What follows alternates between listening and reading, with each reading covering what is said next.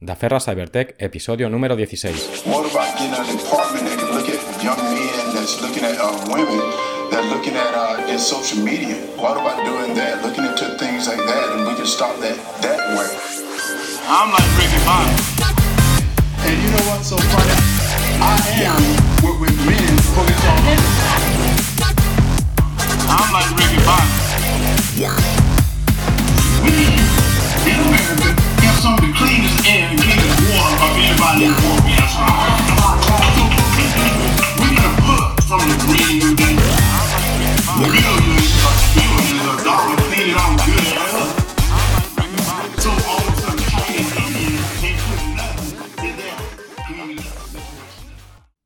Hola, soy Óscar Iglesias, creador de Daferra Cybertech, el podcast de ciberseguridad y tecnología cuya misión es informar, formar y entretener. También soy profesional freelance de la ciberseguridad en Daferra Secure, además de fundador y docente principal de Escuela Tecnológica Daferra, donde imparto un curso especializado en ciberseguridad corporativa GRC, teórico práctico y habilitante a nivel profesional, que te permitirá robustecer tu perfil, incrementar tu salario o cambiar de vida en poco tiempo. Si quieres adentrarte en el mundo de la ciberseguridad pero no sabes por dónde empezar, visita escuelatecnologicadaferra.com barra masterclass. En la masterclass en ciberseguridad tendrás a tu disposición un vídeo de más de una hora y media donde te contaré qué es la ciberseguridad, por qué tiene sentido formarse en esta materia, así como te hablaré sobre qué se necesita a nivel de conocimientos y habilidades, salidas profesionales, salarios, empresas donde enviar el currículum, opciones de formación y mucho más. Esta semana tenemos otro invitado en el podcast. Se trata de Bernardo Viqueira Hierro, hacker, consultor de ciberseguridad y socio en Doing IT. Bernardo demuestra desde pequeño ser un tecnófilo con alma curiosa, dedicado en sus inicios principalmente al hacking y que posteriormente deriva inexorablemente hacia la parte de gestión de personas conforme adquiere experiencia y responsabilidad. Se divierte enormemente investigando cómo penetrar en infraestructuras, redes o aplicaciones, para descubrir y explotar vulnerabilidades. Se declara un alma libre, caos y una persona inquieta y que se mueve a impulsos, lo que no es obstáculo para ser sin lugar a dudas el mejor hacker que conozco, y seguramente uno de los mejores a nivel nacional, participando en concursos internacionales y habiendo publicado diversos CVEs. Con Bernardo hablamos de ciberseguridad técnica y el nivel de compromiso que requiere es para estar a la altura de los malos, el síndrome del impostor y la necesidad de rodearse de los mejores para que te impulsen a progresar, si el hacker nace o se hace, la base del pentesting y en qué consisten los concursos de CTF o Back Bounty, así como el beneficio económico que se puede llegar a derivar para incluso permitir vivir de ello. La única manera, en su opinión, de trabajar de forma efectiva los riesgos. El ransomware, las mafias, cómo operan y dónde está de verdad el riesgo. ¿Por qué ser víctimas de ciberataques no es una cuestión de si sí o no, sino de cuándo? ¿Cómo mantenerse al corriente y actualizado en este mundo tan, tecnificado y dinámico en cuanto a recursos, normas, etc.? Problemas más habituales que observa a la hora de ejecutar trabajos técnicos, requisitos para los profesionales de ciberseguridad técnica y herramientas, por dónde cree que irían las cosas en el futuro y qué recomienda hacer a las empresas, cómo iniciarse en el sector y luego en la parte personal de la entrevista, cómo se confiesa, persona sencilla, que aspira a ser feliz con los suyos y que estuvo a punto de decantarse por la filosofía en su época estudiantil. Ah, y por supuesto, lo mejor está por llegar. Te dejo sin más con la entrevista y espero que la disfrutes. Buenas, Bernardo, bienvenido al podcast. Hola, ¿qué tal, Oscar? Muy buenas, ¿qué tal? Un placer estar aquí. Bueno, pues venga, antes de nada, mm, igual que con el resto de invitados, haznos primero una pequeña semblanza de ti o cómo te definirías a nivel personal. Pues a ver, eh, creo que me, definiría sobre todo como una persona, pues, no sé, inquieta, inquieta en el buen y en el mal sentido de la palabra, ¿no? Eh, soy de esta este clásica tipo de persona que me gusta hacer muchas cosas, muchas cosas diferentes, pero que después también, pues obviamente, pues hay otras cosas, ¿no? Me, me cuesta centrarme, voy por acelerones, voy por base de sprints, ese tipo de, de- pero de sprints, no de sprints como No es pensar ya, ¿no? metodología, exactamente, no, no de sprints allá, sino sprints eh, reales, ¿no? De que corro mucho, mucho, me canso, tengo que coger ánimos de otro sitio, cambio, es una persona pues, pues, pues, muy, lo que se definía antes como creativos, ¿no? Eh, en el buen y el mal sentido de la palabra. Vale, vale, entendido. Oye, y a nivel, a nivel profesional, cuéntanos un poco tu trayectoria y experiencias previas hasta llegar a donde te encuentras hoy. Como si fuese una entrevista de trabajo, pero Claro, pero, pero, pero guay. sí, eso es. Nada, mira, a ver, el... yo creo que tengo, mu- yo soy una persona que tiene mucha suerte en una cosa, ¿no?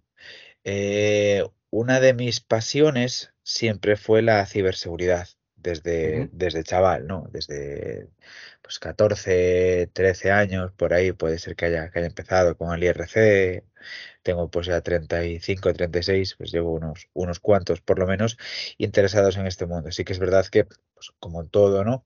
Todo tiene su época de profesionalización, todo tiene su época de entender, eh, pues, eh, entender que hay caminos que tienes que tomar para mejorar, eh, esforzarte más, esforzarte menos y pasar, entre comillas, de ser lo que se llama un script kiddie a, a entender lo que está pasando, ¿no? Que es un poco una de las máximas que hay en el hacking. Entonces, por eso eh, digo que tengo mucha suerte. Eh, yo es algo que venía buscando y que busqué durante muchos años y que por suerte conseguí, ¿no? Conseguí vivir de algo que me gusta. Que al final sí que es verdad que es un curro y un curro como cualquier trabajo, pues tienes tus horas, tienes que levantarte por la mañana y hay cosas que no te gusta, como hacer documentación o aguantar a veces a gilipollas, pero Hay la general documentación a los técnicos que pocos gusta, macho. Exactamente, buah, es que es para qué, para qué. Si te, te prefiero, eh, como se dice, prefiero reinventar cómo hacerlo mañana a documentar cómo lo he hecho hoy. Ya, ya. Y nada, pues eso, es, realmente es una trayectoria que se dio sola, ¿no? Eh, poquito a poco, pues vas mejorando.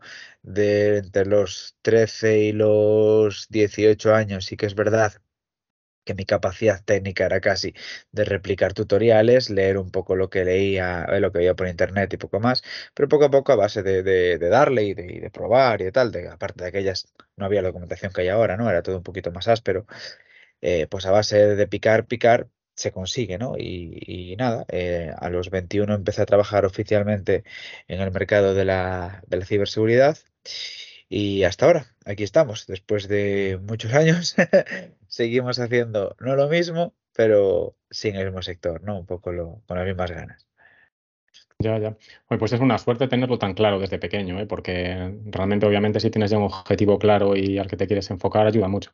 La mayoría vamos dando palos de ciego. Y incluso, Sí, pues, mucha gente escoge la carrera al azar y bueno, típico, ¿no? Pero. exacto. Sí, yo sí me metí, por ejemplo, yo soy ingeniero de telecomunicación especializado en imagen y sonido y me metí ahí precisamente porque yo me quería dedicar al mundo de la música de la producción audiovisual y sobre todo más orientado a la parte de audio o a la ciberseguridad. Eran esas dos cosas. Y lo que sale, entre comillas, lo que saliera antes.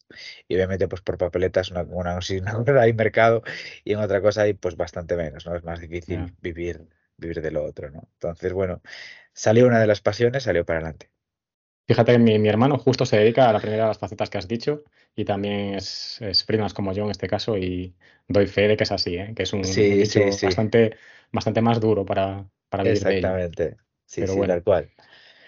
Pues venga, Bernardo, entonces cuéntanos ahora un poquito, ¿qué, mm, qué tipo de trabajo haces o, o has realizado en temas de, de seguridad ofensiva? ¿A qué te dedicas exactamente a día de hoy? Pues mira, sí que es verdad que con el paso de los años eh, sobre todo en, el trabajo del día a día, ¿no? Porque luego eh, hago, otras cosillas eh, para, mantenerme también más activo. Pero, pues quieras que no, cuando empiezas a dirigir equipos, empiezas a tener gente a tu cargo, empiezas a, moverte eh, pues en la área de los papeles, como llamo yo, ¿no? Pues hay cosas que tienes que dejar un poquito de lado, no totalmente, pero sí ya no puedes ser un full pen tester, que te dediques simplemente o a hacer ejercicios de, de test de intrusión, ya sean internos o externos, o, o páginas web o aplicaciones, lo que sea, ¿no? Eh, y tienes que dedicarte pues también a otras áreas pues más de negocio, ¿no? De pensar, captación de clientes, búsqueda de nuevos nichos, eh, dirigir a tu equipo, formar a mucha gente sobre todo. Pero bueno, eh, como yo siempre he sido técnico, pues tengo la suerte de que la otra parte la quiero entrenar, ¿no? Entonces busco tiempo para hacer por lo menos, eh, voy a decir así, un cincuenta-cincuenta, ¿no? Un 50% hago los trabajos más de, de consultoría senior, eh, pues a lo mejor de, sobre todo orientado a la parte más técnica, ¿no? Porque en la parte de, en la parte más normativa, pues la llama mi compañero Oscar, ¿no? Pero pues en la parte tanto de Threat Intelligence como en la parte de eh, pentesting a cualquier tipo de sistema y si no lo conoces pues lo aprendes, ¿no? Eh, es un poco esa, es el, el jugueteo del día a día eh, técnico con otras otras cosillas que, entre comillas, no molan tanto, pero también hay que hacer. Aunque bueno, la parte creativa también me ayuda a sobrellevar todo esto, ¿no? Y, sí que es verdad que tengo la suerte de que tanto mi equipo, pues de, compañeros y compañeras que tengo a todos los niveles, saben cómo soy, saben que odio las normas y odio pues eso de imputar horas y marcarme los horarios. No, no. Yo soy caos y dentro del caos pues, el, pues hay frutos y hay que recoger. ¿no? Entonces, alma libre. exactamente, he aprendido a vivir así. Oye, de todas maneras, también hablando con Oscar, supongo que estarás de acuerdo, ¿eh? Y si no, me, me lo dices, pero Sí, claro. la parte técnica, que sí que es muy creativa y muy gratificante y más artística, digamos, entre comillas, pero claro, también es más exigente, más intensa, más dura, ¿no? En cuanto a lo que tú has dicho, pues formación o mm, un servicio, una tecnología nueva, pues ahí tengo que ponerme y empaparme y entenderla. Es bastante más complicado conciliar, ¿no? En ese sentido. Sí, en lo de conciliar, sí. Es decir, quien esté buscando esto, le tiene que gustar. Que se olvide hacer ocho horas, porque aquí no existe ocho horas y apago el ordenador. No existe porque tú tampoco lo buscas. No puedes pedirte eso. Si tú estás en eso, no vas a estar al nivel del que está, pues, ya tu competencia real, que es la ciberdelincuencia, ¿no? Por ejemplo tiene que ser apasionante, tienes que despertarte, mirar un exploit que te guste, eh, entenderlo, pues que son las 8 y dices tú, pues, hostia, que tengo que bajar a los perros, tío, bajas a los perros con eso en la cabeza y vuelves y tiene que ser algo que realmente te esté gustando, ¿no? Y que saques horas eh, de donde sea. Porque realmente lo quieres, no porque te lo exija tu trabajo, porque si no serás un infeliz, ¿vale? Tienes algo que te apasione de verdad. Entonces, ¿es más difícil? Sí, desde luego que es más difícil técnicamente, pero para mí es mucho más difícil tirarme el trabajo que hace Oscar a lo mejor de ser capaz de estar documentando algo durante dos, tres horas. Eso yo no soy capaz. Me explota la cabeza, me agobio, eh, cierro el ordenador, me, es- me- me distraigo, voy a por un café, a por otro café, eh, de repente me doy cuenta, estoy en Google buscando mierdas en la Wikipedia porque no soy capaz de centrarme, me cuesta mucho.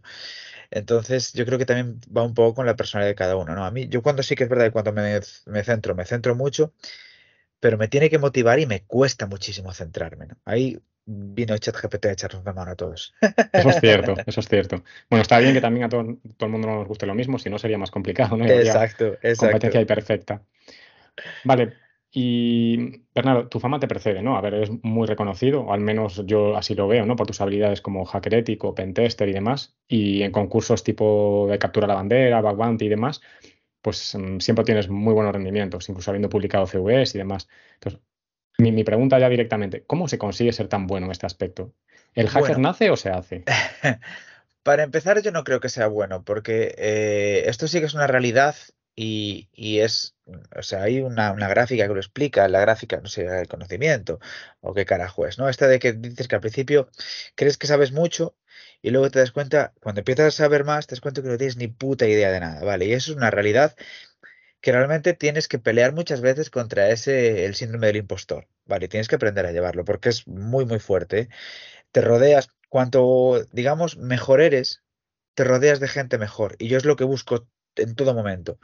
Que todos mis compañeros, más allá obviamente de mis amistades, etcétera, ese tipo de cosas, pero que en mis círculos, pegarme bien, aunque sea inconscientemente, ¿vale? No por algo, eh, no, por intentar sacar provecho, ni mucho menos, pero sí ya por interés, sin querer te pegas a los que son mejores que tú, para intentar aprender de ellos, porque los admiras. Realmente es una admiración muy sana. Y dices, hostia, tío, pero ¿cómo lo viste? ¿O cómo fuiste capaz de sacar esto? O y, y de ahí das el siguiente paso, el siguiente nivel, y trabajas para ponerte ahí. Y cuando tú hayas llegado, tus compañeros están un nivel por encima. Entonces sigues trabajando y lo tomas como un punto de referencia y un punto de, un poco de eso, de admiración, ¿no? Entonces eso, yo no creo realmente que sea bueno. Yo, yo creo que soy una persona que es competente, eso sí, eh, en algunas cosas mejor que otras.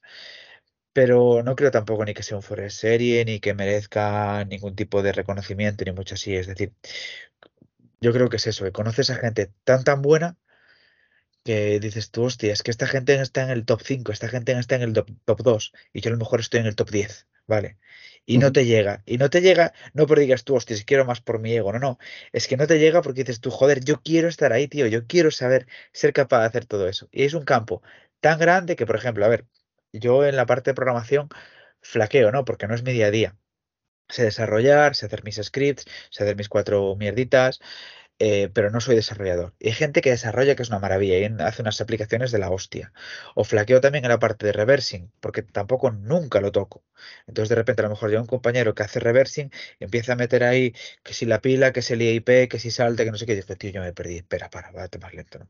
Entonces, son esas cosas que te dices tú, hostia, es que aquí tengo algo donde puedo mejorar y te centras y le das, pero porque te gusta, ¿no? Entonces, la, la manera que yo le diría a alguien de, de que, eh, que hay que hacer para mejorar, lo primero es, hay que tener una humildad tremenda para ser consciente de que probablemente no sepas nada ni tengas ni puta idea y a partir de ahí pues construir caminos, ¿no? Si tú quieres dedicarte por ser bueno en web, tío, practica, métele horas a web, no, no te preocupes. Si quieres ser bueno en reversing, mételo horas en reversing. Si quieres hacer pentesting a, a redes, por ejemplo, pues entiende pues que vas a tener que pegarte con un directorio activo, que vas a tener que le- pasar 10.000 veces por el mismo tutorial o manual y cada vez que pases vas a entender un poquito más el concepto y que al principio no vas a entender mucho, pero vas a tener que decir, bueno, venga, sigo y esto lo guardo y luego vuelvo a ello y es la manera que tienes de, de ir mejorando, ¿no? Es una práctica, es una práctica constante. Ya. A ver, está bien la modestia y ser consciente de que obviamente tienes ciertas limitaciones con respecto a gente. Siempre va a haber gente mejor que tú en todos los aspectos de la vida, ¿no? Y del deporte y demás. Pero hombre, tú bueno eres, ¿eh? Eso, las cosas como son. Así que no, no te, no, no te rebajes a ti mismo tanto. Pero mm, realmente no me has llegado a contestar del todo. Me has dicho sí hay que trabajar Sí, mucho y hay que pelearse mucho, el... pero ¿también hay parte ahí de, de talento o habilidad natural? ¿O realmente Ah, es, es... oye, A ver, eh, realmente yo creo que la habilidad natural Bueno, obviamente si tienes facilidad para la tecnología, es una persona tecnóloga, te va a ser mucho más fácil, ¿no? Eh, pues que si de repente vienes del mundo de, yo qué sé, pues de la abogacía, ¿no? Que bueno, has demostrado otro tipo, has demostrado seguramente otro tipo de habilidades que también te, te pueden venir bien, ¿no? Entonces, aún así una persona tecnóloga de, a priori lo va a tener más fácil. Pero luego, eh, yo creo que no se nace, no se nace siendo hacker, se nace siendo curioso, ¿no? Que pues hay corrientes de pensamiento que no, el hacking es pues ser capaz de darle vuelta a las cosas y ver cómo funciona y tal. Bueno, eh, leches. No se nace siendo hacker, se nace siendo una persona curiosa y que te preguntas el porqué de las cosas. Y, pero claro, después tienes que eh, todas tus habilidades personales, ¿no? De ser una persona, pues a lo mejor, pues más, más o menos creativa, o más o menos constante, o menos, más, o- más o menos organizada, que todo va a tener su camino. Pero tienes que orientar los esfuerzos aquí, ¿no? Si no orientas los esfuerzos porque no te gusta, a lo mejor simplemente no te gusta, y es que no se te da bien. No es que no se te dé bien, es que no te gusta. Entonces, como no te gusta, no le pones el empeño y por eso no se te da bien, ¿no? Entonces, yo creo que hay, sí, hay habilidades personales que cada uno de nosotros es diferente, pero todas seguramente se puedan aprovechar de alguna manera en el campo de la ciberseguridad y en el hacking en, en su, en su medida, ¿no? entiendo. Y cuando te toca afrontar un proyecto de estos a nivel profesional, ¿cómo lo haces? Es decir, al final, imagínate, ¿no? Tienes que hacer, me lo invento, un pentesting de una página web, de una aplicación web. ¿Tienes ya tú más o menos tu librillo, ¿no? Del que tiras y dices, empiezo por aquí, continúo por aquí, en función de lo que me voy encontrando. ¿Sabes? Como si fuese un árbol de decisión, así algo más estructurado, o realmente vas un poco no, más así por intuición. no, yo siempre digo que el hacking de verdad, el que mola, eh, una vez eh, para un cliente le hice un símil que era como una paleta de colores, ¿no? Tú tienes tu aplicación, que son, es tu paleta de colores, tu pincel, y te dicen, pues píntame una casa. Y tú con lo que tienes tienes que pintar una casa, ¿vale? Pues es así. Yo obviamente, pues sí que hay metodologías que sobre todo las suelo mirar al final, para ver que no se me escapó nada, ¿vale? O que dentro del marco de horas que tengo no se me escapó nada. Pero para mí, o al menos como yo trabajo, es un trabajo, no voy a decir puramente imaginativo, pero muy grande imaginativo, de apuntar cosas en un, escupir ideas en un bloc de notas, eh, voy tomando notas, o sea, cosas que me voy encontrando, que puedo ver después, sigo, sigo, sigo trabajando. Yo habitualmente cuando encuentro una vulnerabilidad a lo mejor no me pongo a explotarla ya, sino que, bueno, esta puede ser vulnerable. O me es muy fácil de explotar, o me la guardo para luego, o estoy un par de horas, no me sale, la dejo para luego y sigo, porque mañana a lo mejor me levanto con otra idea, o una manera de saltarme esa protección que tengo, o un payload diferente que igual me entra, o pues yo qué sé, digo, hostia, no se me había ocurrido este caso de, caso de aplicación, ¿no? Es más. El ir entendiendo que está, es muy importante ir entendiendo qué está pasando en la aplicación de verdad. Hostia, pues está mandando un registro a un usuario, esto probablemente esté mandando una, como dice, esté guardándose una base de datos. En la base de datos además estará haciendo no sé qué, no sé cuánto, cuál será la clave primaria, será esta, será esta, qué tipo de filtro lo puede tener. Eso es mucho más importante a tener un checklist y decir, comprobar los campos de usuario, comprobar, no, eso al final te vas a comportar como una herramienta, ¿no? Y no puedes ser una herramienta, tienes que ser, digamos, una, un investigador. Yo siempre digo que esto es un trabajo de investigación puro y duro. Y a veces en los pentests sí que es verdad, a ver, no es lo más común, ¿no? Pero no sale nada. Es decir, tú has investigado y no sale nada. Y a lo mejor te quedas con el tema de no lo he encontrado, eh, no había nada, pero lo importante es que hayas hecho este trabajo, siempre digo, de investigación. Coges tu, tu bichito y te pones a diseccionarlo, ¿no? Vale, entendido. Y ya en esos niveles de, mm, bueno, de gente top, como digo yo, ¿vale? Porque, insisto, yo soy un profano en la materia y a mí me parece que tú eres muy bueno. Cuéntanos un poco cómo se desarrollan estos concursos de, mm, de capturar la bandera, pero ya de, de, bueno, de nivel o, o incluso los bug bounty ya de aplicaciones Sí, serias con, con dinero detrás. Exacto, son dos conceptos que son eh, complementarios, pero que realmente son totalmente diferentes, ¿no? El CTF sí que es verdad que son concursos organizados donde existe una vulnerabilidad o varias, ¿no? Una cadena de vulnerabilidad- vulnerabilidades, una explotación, y lo que es, pues ya sea individual o por equipos, tienes una serie de retos que están orientados sobre todo muchas veces a una técnica concreta para que la aprendas y la, y la trabajes o a una combinación de técnicas diferentes, ¿no? Pues esta te da acceso a esta otra cosa, que te da acceso a otra cosa, etcétera. Eh, y ahí puede ser tanto por individual como por equipos, ¿no? Eh, digamos que pues se publican estos retos en ciertos portales, donde tú puedes pues acceder a una máquina o descargarte un binario, hacer una aplicación, etcétera. Haces tu trabajo y al final lo que consigues es una flag, ¿no? Digamos una, una banderita que colocas en su sitio y si lo colocaste antes que el resto, te da más puntos que el resto, ¿no? Entonces, toda la gente que va sacando banderitas le van dando puntos a él o al equipo y así, o el, digamos que se va subiendo una, una puntuación. A mí personalmente me gustan los CTFs, pero no suelo trabajar mucho en ellos, porque sí que es verdad que, joder, yo tengo muchísimas aficiones y ya puestos a gastar mi tiempo en una de ellas, prefiero que sea en Bug Bounty porque, porque pagan, ¿no? Entonces, exactamente, exacto. Y ahora te comento un poco cómo es el tema de los Bounties. No, el CTF está muy bien, aprendes un montón de, C- de- en el CTF, hay que hacer CTFs, pero el CTF no es la vida real, ¿vale? La vida real es el Bug Bounty, que es un poco lo que vamos a comentar ahora. Eh, el Bug Bounty es cuando una empresa que suele tener ya un nivel de seguridad, un nivel de, de envergadura un poquito eh, importante, ¿no? eh, decide dar una serie de premios a quien consiga pues algún tipo de vulnerabilidad que pueden estar limitados o no en alcance en, pues en lo que ellos digan, ¿no? Pues a lo mejor vamos a por colocar mi aplicación web, o vamos a colocar mi APK Android, o va a ser, eh, yo qué sé, eh, todo lo que encontréis de mí, absolutamente todo, pues lo voy a valorar y si es interesante lo pago.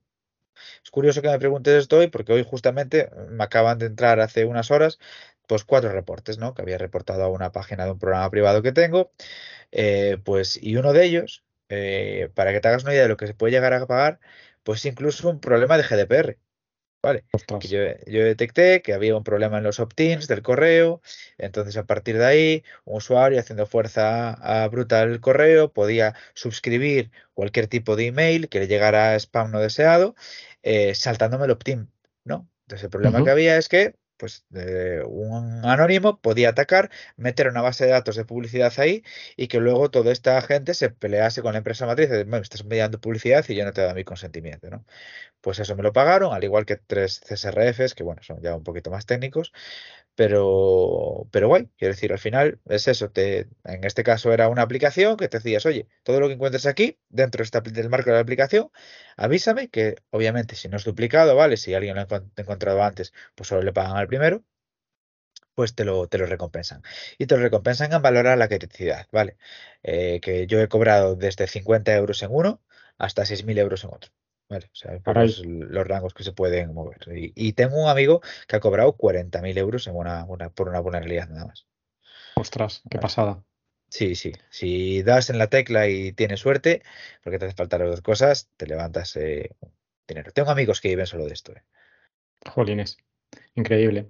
Oye, y en general, ¿vale? Porque Es verdad que al final el, la audiencia del podcast es, es, variopinta, ¿no? Hay gente que sí que Sí. tiene más conocimiento profundo y gente que no tanto, pero ¿qué valor aporta este tipo de, de actividades al, a los clientes, ¿no? Cuando te piden que hacer un análisis de vulnerabilidades, un pentesting o cualquier otro trabajo técnico de, de los que tienes tú en tu portfolio, digamos, o, o el de la, de la empresa, ¿qué, qué le Pues aporta al cliente? mira, pues mira, yo te voy a contar una cosa y es una, ¿cómo se dice esto? Es una unpopular opinion, ¿no? Una, una opinión un poquito uh, no, no popular. Venga, Pero es que el pentest, los análisis de vulnerabilidades y el trabajo real es la única manera que existe, la única manera de de verdad trabajar contra los riesgos.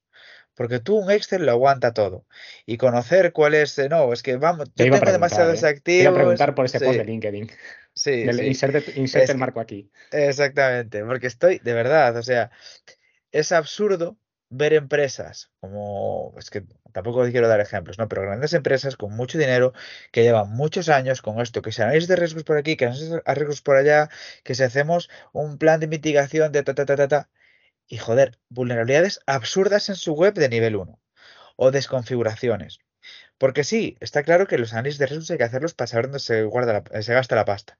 Pero si te gastas más pasta en hacer análisis de riesgos que en corregir esos riesgos o en realmente detectarlos, estás cometiendo un problema.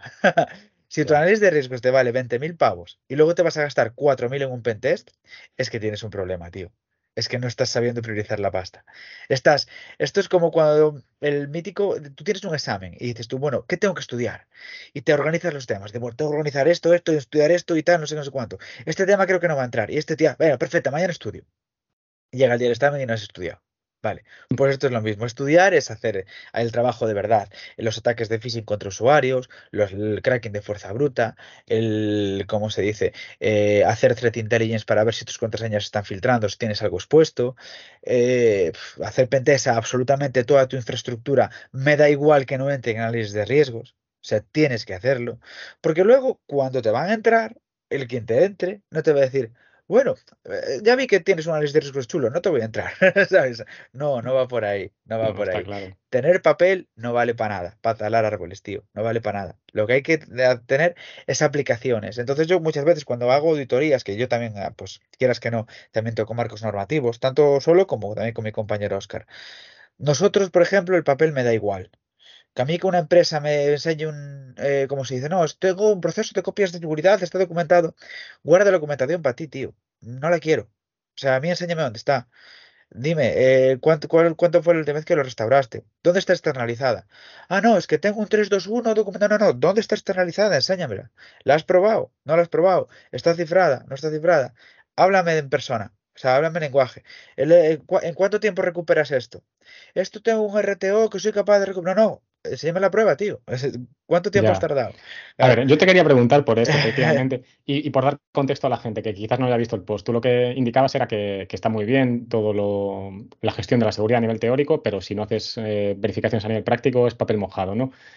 Y claro, yo te doy la razón en cierto, en cierto modo, pero no, ni tanto ni tan calvo, ¿no? O sea, e- eso es necesario, es muy higiénico, digamos, tienes que hacerlo, tienes que tenerlo, pero claro, si tú como auditor o tú como empresa no te preocupas de si esos controles realmente son eficaces, pues mm, no tienes nada, tienes humo, como tú estás diciendo, efectivamente. Exacto. Yo lo que planteo es de quién es culpa esto. Re- ¿Realmente es culpa de los clientes, culpa de los auditores, culpa de ambos? Porque al final, claro, los clientes es que Mira, eh, solamente quieren pagar por un papel y realmente es, no, no se preocupan. hay de todo, hay de todo. Para mí el principal culpa de esto, ¿vale? Son los órganos de dirección que toman las decisiones y que contratan al auditor para que les dé el papel y si no el- esta certificación, ah, voy a contratar a este que es más ligerito o voy a contar Claro. esto tal y luego que el auditor se preste a ellos. Vamos, es una corrupción de la profesión tremenda, ¿no? Pero para mí el principal problema es el... Nada, vamos a colocar esto para que no... Es como el que se certifica, por ejemplo, en NS y certifica, yo que sé, el proceso de ventas y luego te dice que está certificado en NS. Venga, hombre, no me toque los huevos, tío, de verdad. Sí, ¿Por qué no hacemos las cosas bien?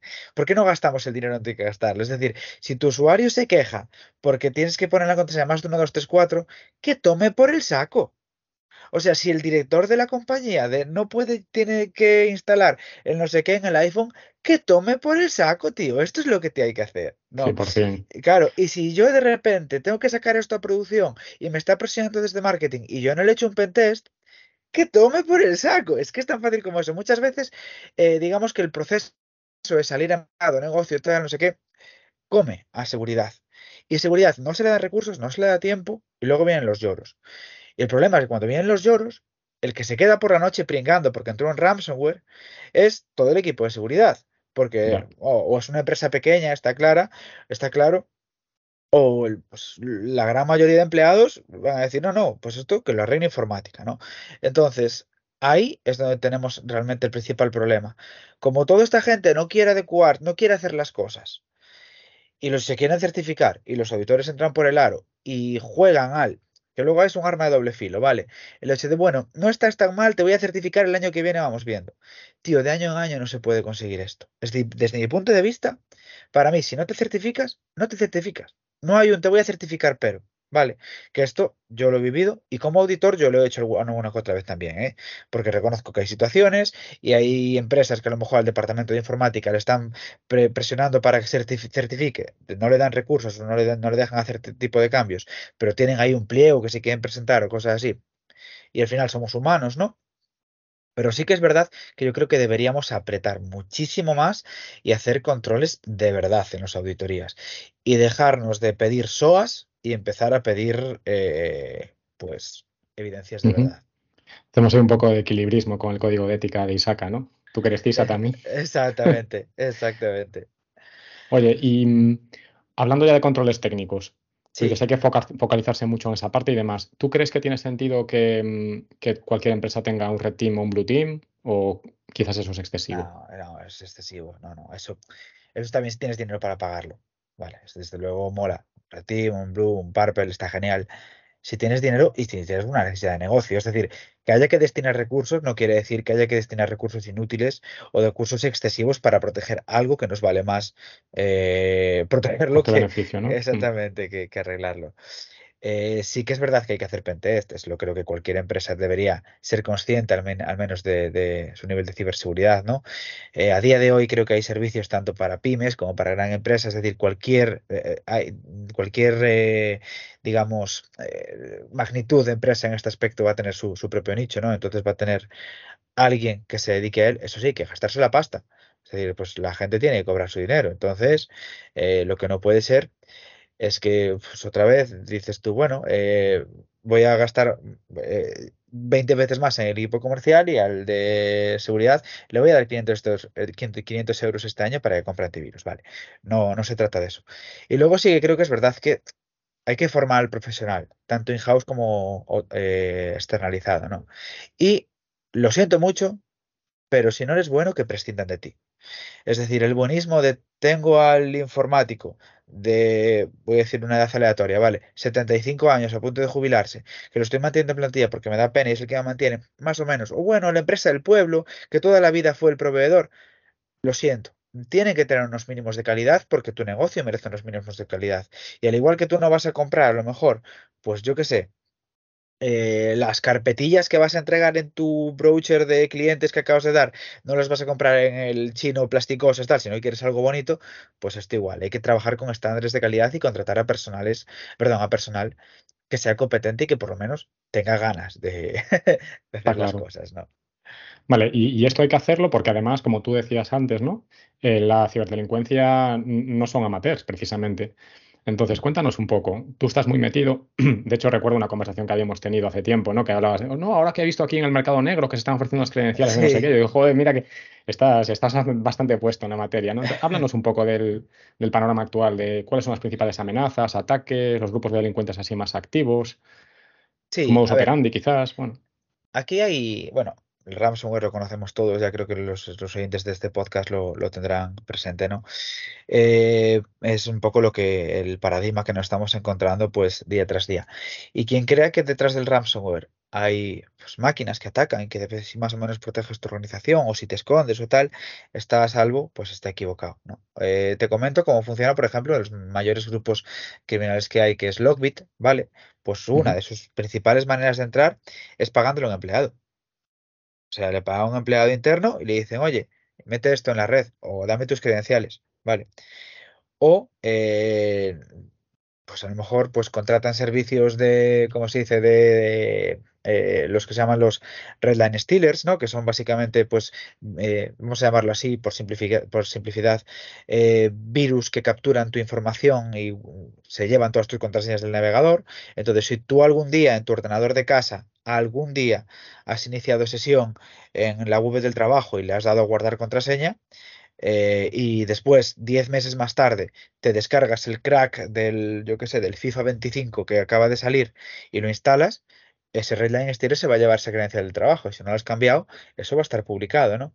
Entonces tienes que estar atento también a toda esta parte. A día de hoy se trabaja como mafias, ¿vale? Lo que son, son mafias especializadas, está la gente especializada en criptografía, la gente especializada en ingeniería social, la gente especializada en programación, que son los que desarrollan los malwares, etcétera, y pueden trabajar tanto como startups que se conectan entre ellas, ¿no? Y que tienen sus propios modelos de negocio y sus software as a service, etcétera, ¿no? Y que se venden sus, sus productos, o como una mafia grande como es Lockbit, que tiene un departamento incluso de recursos humanos, de recruitment, eh, de QA. Veíamos el otro día en, un, Telegram de colegas que, tengo, donde salió una oferta de trabajo para Lockbit, que joder, deben estar en crisis porque le, están, le van a pagar a un QA mil pavos al mes. Vale, entonces dices tú, joder, tío, eh, súbele un poco, que estás en el mercado del el coño. a lo mejor lo contratan en Zimbabue, no sé. Exactamente, ahí tienes el tema, ahí tienes el tema. Y ese es uno de los motivos más peligrosos que hay a día de hoy, ¿no? Porque, y sobre todo que también se pega un poquito con el bajo monte que, que hablábamos antes, que es la excesa, el exceso de globalización y los problemas que tiene nuestro amigo el, capitalismo, ¿no? Eh, tan, tan odiado. Eh, ¿Qué pasa? Si de repente yo voy a lo que me salga más barato, a lo mejor a una persona de India, de Zimbabue, pues de, etcétera, de China ya no, de China empiezan a cobrar, pues como, como Europa, ¿no? Pero eso, pues de, o de mercados emergentes, coño, pues ellos se tiran a lo mejor, yo qué sé, 10 días, lo que se sacan son 300 pavos y dicen, de puta madre. Claro, si yo en 10, 10 días facturo 300 euros, te aseguro que no estoy en mi business. No, está claro. Entonces, eh, te estás enfrentando a gente que contrata a otra gente que cobra una mierda para hacer muchas cosas, de ellos se sacan sus millones y que a lo mejor, pues tú piensas lo que es cobrar 5.000 euros a lo mejor para una persona de Zimbabue, tío. Una barbaridad, ¿no?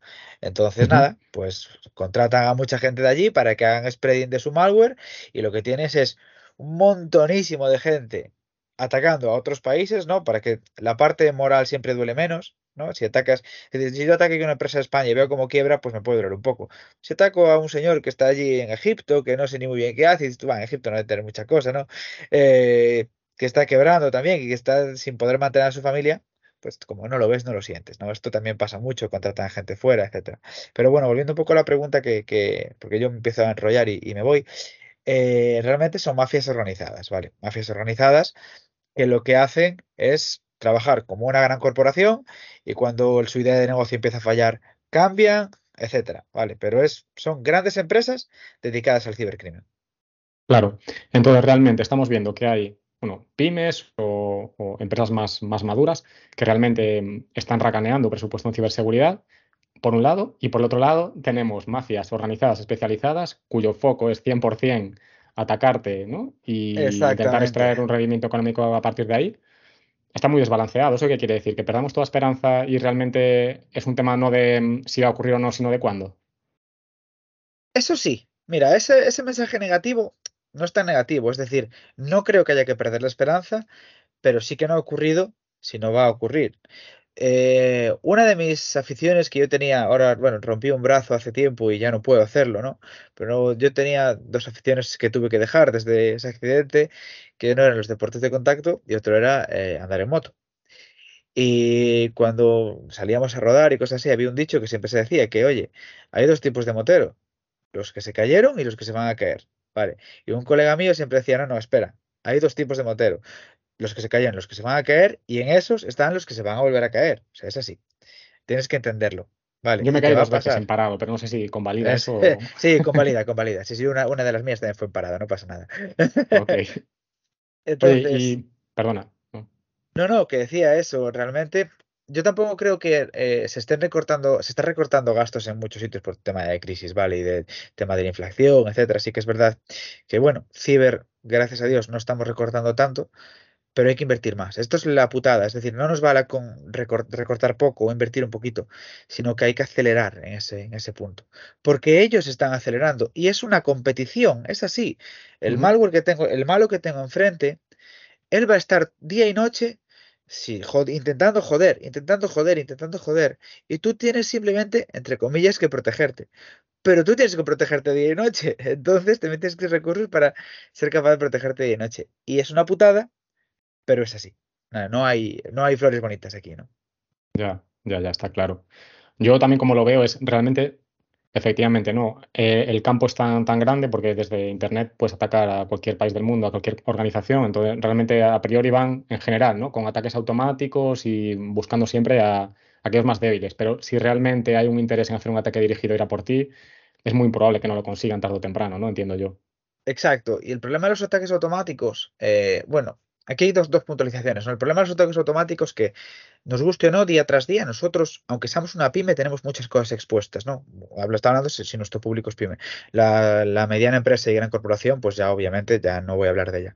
Pero una cosa tan estúpida como puede ser una videoconferencia que yo tenga publicada hacia afuera, ¿vale? Lo vimos hace días con el ataque a C3X, ¿vale? Que fue un ataque a un sistema de videoconferencia, donde a través de la puta videoconferencia que tú podías haber comprado para tu empresa de 20 trabajadores, te entraban hasta adentro.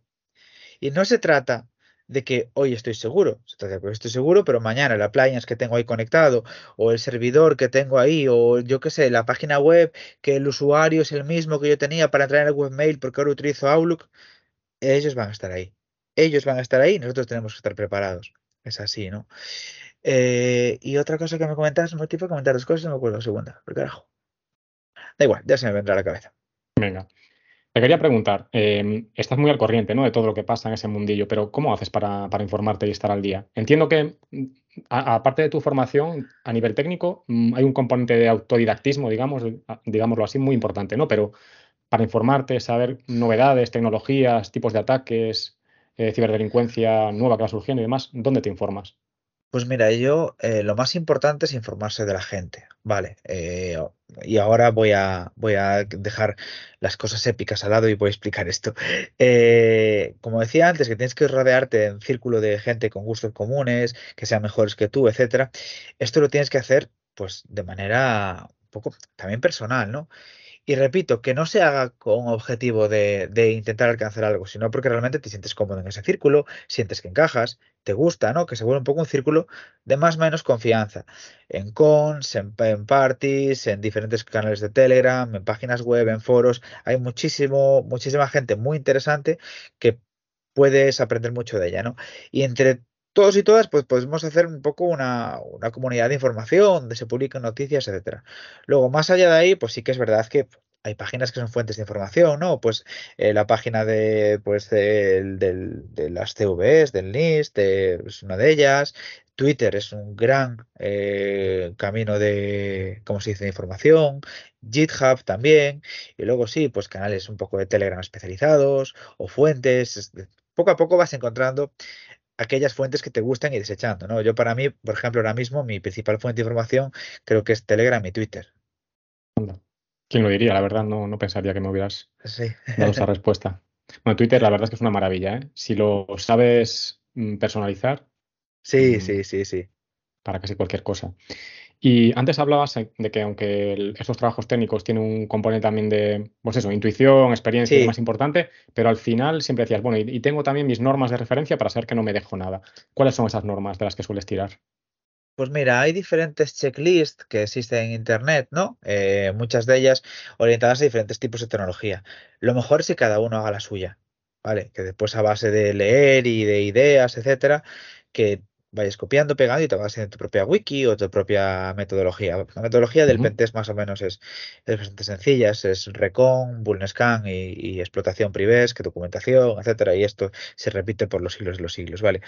Eh, pero lo ideal es que, pues ese checklist o esas cosas que te han funcionado o esa base de base, esa fuente de base de conocimientos que tú la tengas en algún sitio ya sea pues en un blog un blog de notas, en un Word, en un PDF, en una wiki un poquito más formal, etcétera.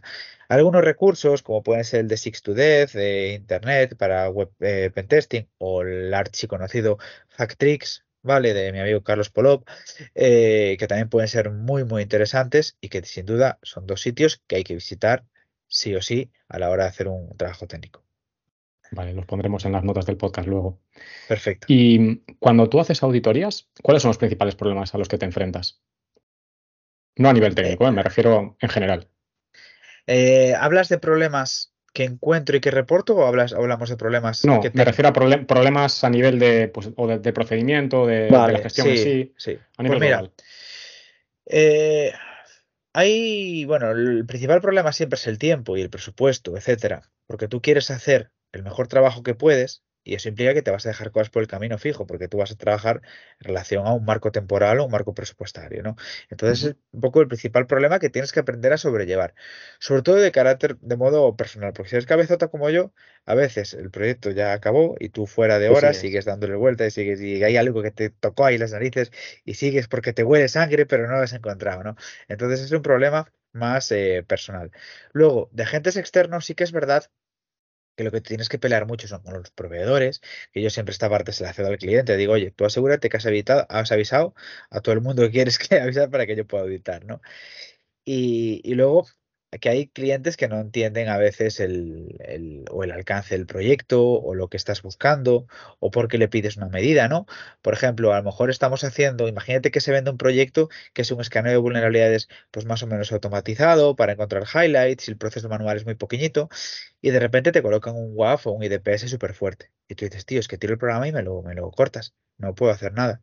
Ya, pero no, no, es que no estás entonces no has entendido lo que has comprado, ¿no? Es decir, yo si quieres te lo lanzo, el IDPS funciona, te reporto bloqueo, bloqueo, bloqueo, bloqueo y chao. Y mañana cuando te venga un APT y no pues explote 400 vulnerabilidades, sino que explote una y te entre, no me digas nada. ¿Sabes? Es un poco, es esa, esa cosa, ¿no? que tienen que, que entender. Eh, a veces, pues yo qué sé, pues eh, vas a hacer un escaneo. A, la gente le, le flipa, por ejemplo, el, el hecho, no, quiero que me eh, hackees desde fuera. Y dices tú, vale, tú eres consciente de que cuando te entren, te van a entrar desde dentro, ¿verdad? O sea, eso es lo que la gente no se da cuenta. Que la gran mayoría de veces es mucho más importante que hagan un pentest interno y que barran bien la casa adentro, a que de repente le saques 10 vulnerabilidades del WordPress. O sea, bueno, el WordPress que te van a poner ahí, pues yo qué sé, en una, o una cabe- cabeza de un payaso colgada, yo qué sé, tío. O sea, Ya. vamos a... Pero No, claro, es la que gente una no... Al final te van a hacer poco daño ahí. Hackeame desde fuera. No, gente incluso que lo tiene externalizado en proveedores externos. No, no, eh, análisis externo, análisis externo. Tío, más importante el interno. No, pero eso ya lo miraremos, análisis externo. Bueno, pues nada, hacemos análisis externo, pero no pasa nada. Y el día de mañana te entran por el NAS que tenías eh, pues ahí publicado con un usuario y contraseña débil y ya vemos qué pasa, ¿no? Pues Sí, un phishing o lo que sea. Exactamente. Ya, ya. ¿Y mm, qué perfil debería tener una persona? Ha- Has dado unas pinceladas, ¿no? Pero alguien que se quiera dedicar al, al mundo del hacking, ¿qué perfil debería tener? Al mundo del Tanto a hacking, bueno, nivel, sí, a nivel soft y Sí. hard skills, vamos, quiero decir, conocimientos y personalidad sí, un poco. Claro. Pues mira, eh, yo de conocimiento sí que es verdad que marcaría que sea una persona tecnóloga, ¿vale? Que por lo menos que le guste, que esté dispuesta a, entender y a manejar tecnología. Que sea un early adopter, ¿vale? Que esté acostumbrado a, a pegarse con las cosas, a que las cosas no funcionen. Eso es lo más común. Cuando una cosa no funcione, entender por qué no funciona, ¿vale? Eso es muy importante. Ser de este tipo de personas de, hostia, es que no compila y le vuelves a dar. No, gilipollas, no has hecho ningún cambio. No va a funcionar. O sea, eh, si, si eres no compila y le doy tres veces, es igual esto no es para ti, ¿vale? es decir, piensa, piensa.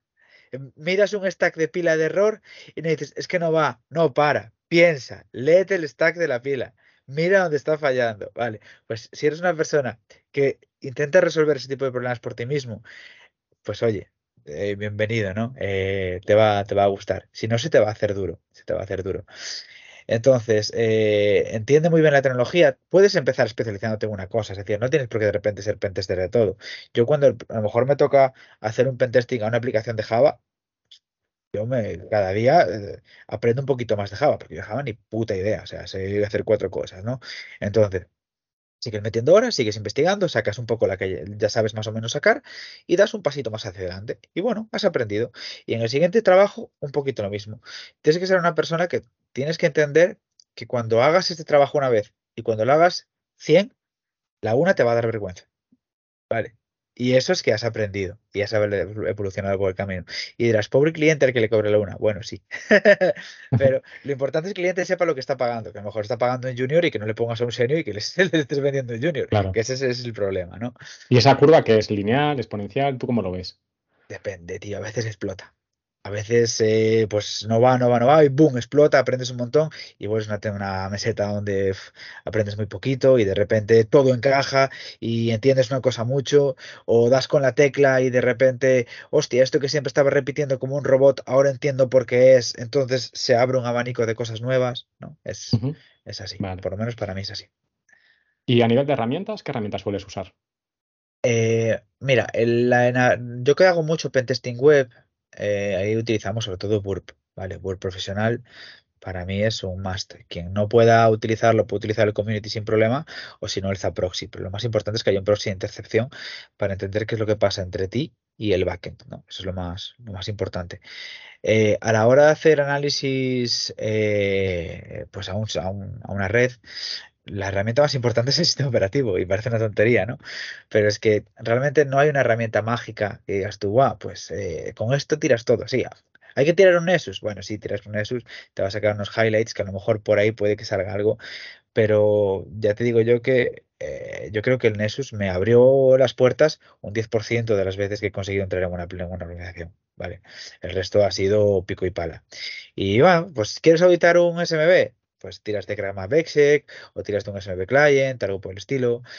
O te has encontrado, yo qué sé, pues una consola de, pues un telnet, pues vamos a intentar hacerle fuerza bruta, o intentas hacer un man in the middle, a ver si alguien lo está utilizando por la red, o una impresora, pues te intentas leer a ver si hay algún exploit para esta impresora, el tema de versionado con un navegador, visitar.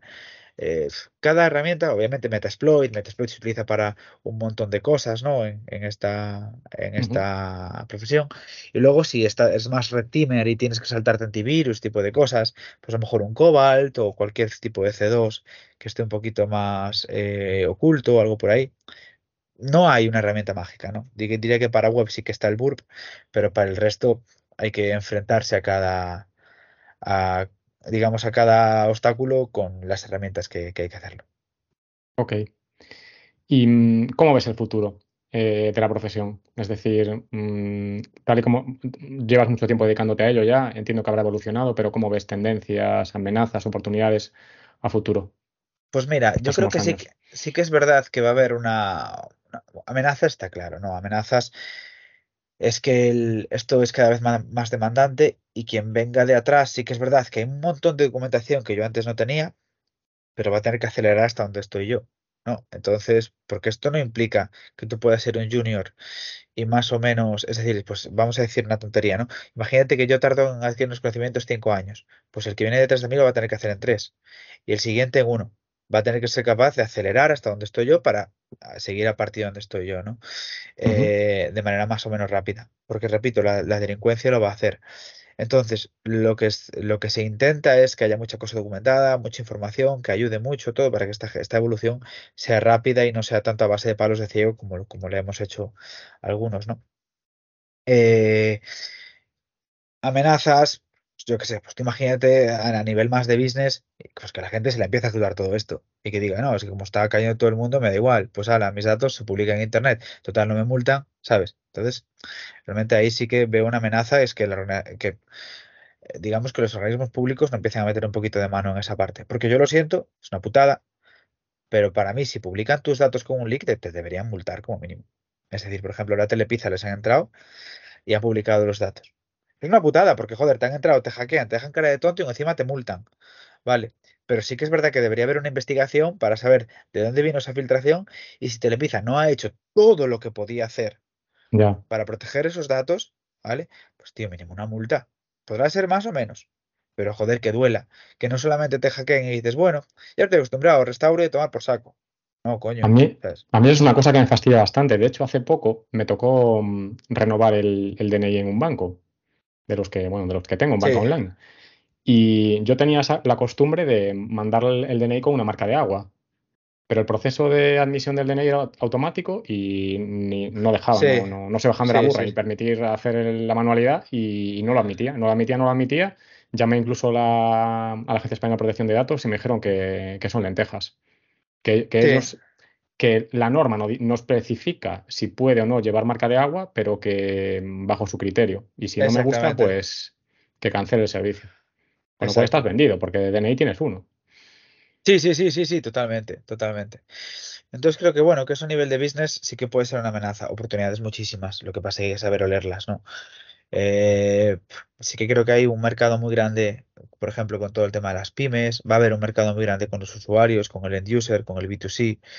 Eh, pero claro, hay que querer meterse ahí, hay que estar dispuesto a palmar, hay que estar dispuesto a, a trabajar, ¿no? Hay una oportunidad muy grande en el mercado industrial, como ya sabes, eh, y todo va a crecer. Yo creo que todo van a ser oportunidades.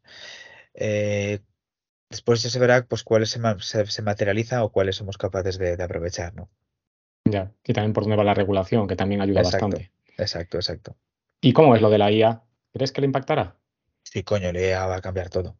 Y eh, en mayor o menor medida, pero va a cambiar todas las, profesiones. Nosotros lo estamos utilizando, ¿no? Eh, a día de hoy ya internamente. Tanto para la parte de, pues, de informes, la estamos utilizando, la queremos implementar en un producto que vamos a sacar para, tanto para la parte de chatbot conversacional como para acercar más lenguajes humano a, lenguaje máquina humano, para interacción con nuestro programa, es decir, lo estamos, lo estamos trabajando bastante. Eh, quien no sepa aprovecharse o incluso quien no quiera aprovecharse y quien no quiera cogerla, pues, o, la, o la externaliza porque le va a venir un proveedor que le va a dar un- algo de negocio que decir, hostia, qué guay, lo compro, o se queda fuera del mercado. Sí, sí, desde luego. Yo no sé si leí esta mañana en LinkedIn, en un artículo que creo que era Price, una de las Big Four, pero no recuerdo. Creo que Price, que iba a invertir mil millones en, en utilizar ChatGPT para automatizar los, los informes. informes. Sí, sí, sí. Sí, nosotros pasada, tanto no, tanto no, pero sí que es verdad que, pues, oye, nos está automatizando muchas cosas ChatGPT. ¿eh? Y un informe que antes, que tuve que hacer hace poco y que antes me hubiese llevado, pues, a lo mejor dos, tres tardes, lo hice en 20 minutos, más la revisión, que eso no te la quita nadie, ¿no? Pero sí que es verdad que fueron 20 minutos, más ahora vamos a meter los datos. Porque claro, nosotros por si acaso, como no sabemos a dónde van esos datos, todo lo que le pasamos nos aseguramos de que no tenga ningún tipo de dato de cliente, que no tenga Claro, nada. claro. Entonces, todo va súper anónimo, simplemente para que reescriba y, y conceptualice, y a partir de ahí nosotros pues lo alimentamos, ¿no? En- Ya en el Word de toda la vida. Claro. No, pero además hay que revisarlo todo con lupa, ¿eh? Porque yo siempre lo digo, ahí tiene como un halo de infalibilidad por el hecho de que bueno, te, te lo da, que tiene buena pinta, ¿no? Que suena bien todo lo que te dice, pero Sí, luego te mete cada una mierda. Sí, sí, sí, Sí, sí. Yo que Total, programo total. muchas veces con ella, porque ya decía, ya soy, soy malísimo programando, ¿no? Y lo utilizo bastante para programar, pero joder, te mete cada, cada hachazo que es, tío, te has equivocado. Aparte te dice, sí, es verdad, me he equivocado. Y es, joder, no te podías dar cuenta antes, tío. Yo por si acaso siempre digo, siempre digo lo mismo. Yo la saludo y le digo muchas gracias después para cuando nos dominen que se acuerden quién era el señor simpático que no tienen que matar, ¿sabes? Qué bueno. Oye, Bernardo, y para cerrar ya esta parte de la entrevista, em, a los responsables de las organizaciones, si te pudieras dirigir, ¿qué consejo les darías, no? ¿Por dónde deberían empezar? ¿Puntos principales que deben abordar para permanecer, digamos, ciberseguros? Pues mira, eh, para mí la cosa más importante que deberían hacer desde ya es revisar las copias de seguridad. Pero de verdad, es decir, la copia de seguridad tiene que externalizarse y tiene que externalizarse de verdad en un sistema que no permite ninguna modificación a nadie que está en la red. Vale, que no, que no se hagan con, eh, ¿cómo se dice? Como se, no, le tengo un NAS en, en casa de mi vecino. No, no, no, externalizarla de verdad, por favor. Eso es lo más importante. A partir de ahí, revisa todo lo que tengas expuesto, ¿vale? Esto hazlo de manera más o menos continua, porque ellos lo van a hacer con- diariamente, entonces tú más o menos continua, y luego un test de intrusión al año y un phishing al año, yo creo que debería eh, caer, que es algo que más o menos todo el mundo puede meter en presupuestos. Más allá de ahí, eh, pues está claro que si quieren eh, una estrategia un poquito más continua, a ver, esto suena un poquito spam, pero no- eh, para que nos entendamos, vale, no va, no va por ahí. Eh, por ejemplo, nosotros con clientes, desde Dubin estamos trabajando mucho con oficinas de seguridad, donde hacemos threat intelligence, donde más o menos intentamos toda esa parte de eh, CISO, pero un poquito más operativo, ¿no? No a nivel normativo, sino operativo de gestionarle, vale, vamos a invertir aquí, esto déjalo, esto lo dejamos fuera, esto dentro, para ayudarles en esa, en esa parte, ¿no? Pues este ejercicio lo tendrían que hacer ellos también. La ciberseguridad tiene algo que se revise, pues si igual no semanalmente como hacemos nosotros, por lo menos quincenalmente o mensualmente debería haber una revisión real de la ciberseguridad. Y no el comité que tengo que hacer, que voy casi sin los deberes hechos, que me lo reviso los tickets el día anterior, te enseño cuatro gráficas, ok, firmamos acta de comité y nos vamos. Eso es una mierda. Vale, no, no, eso es lo que decía yo antes de numeritos y el bebé lo aguanta todo. No, no, trabajo de verdad, trabajo de verdad.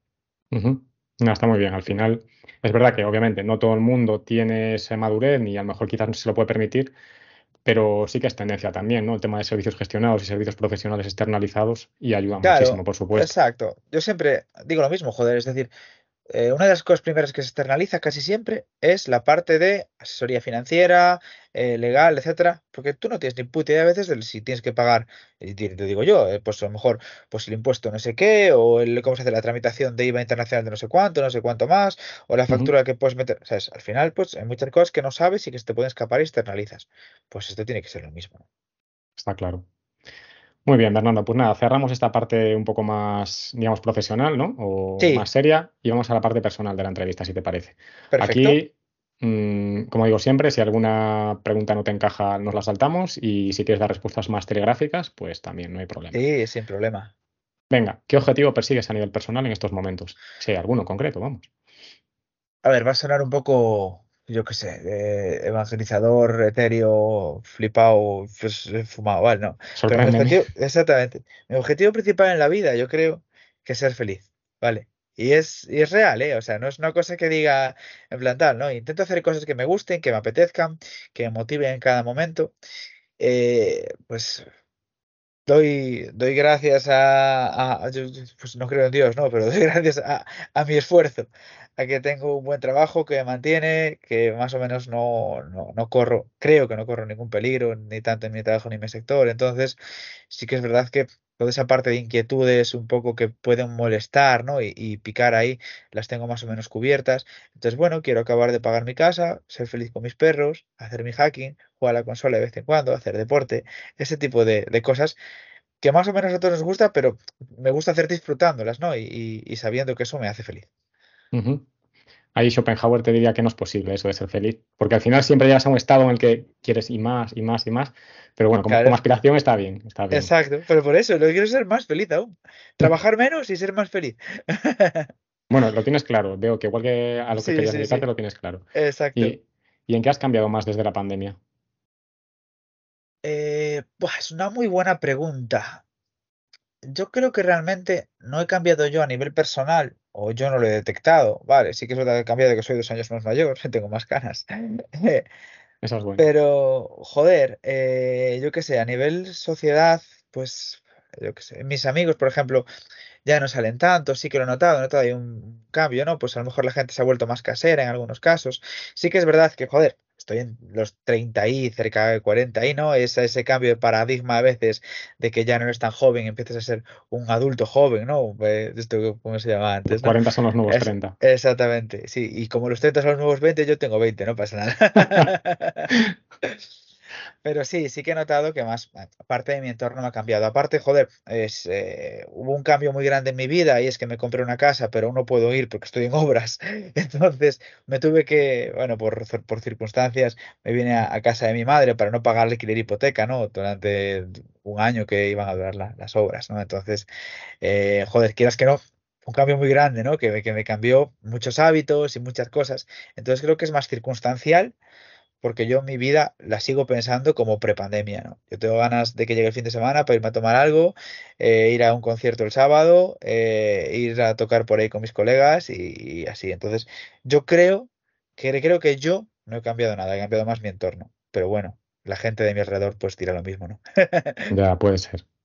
¿Y a quién te gustaría parecerte de mayor? Buah, es una pregunta bastante, bastante fácil, creo, porque yo me parecería a mi padre. Eh, sí, eh, creo que mi padre Si algo me ha enseñado es el concepto de empatía, ¿vale? Eh, yo trabajo mucho desde ese concepto, tanto a nivel personal como profesional.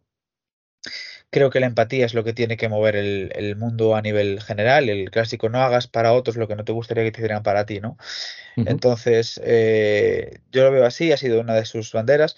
Y si algo me ha llevado en algún sitio es para decirme, joder, tío, es- tú es que tanto de bueno que eres tonto. Y bueno, pues prefiero ser tonto, ¿sabes?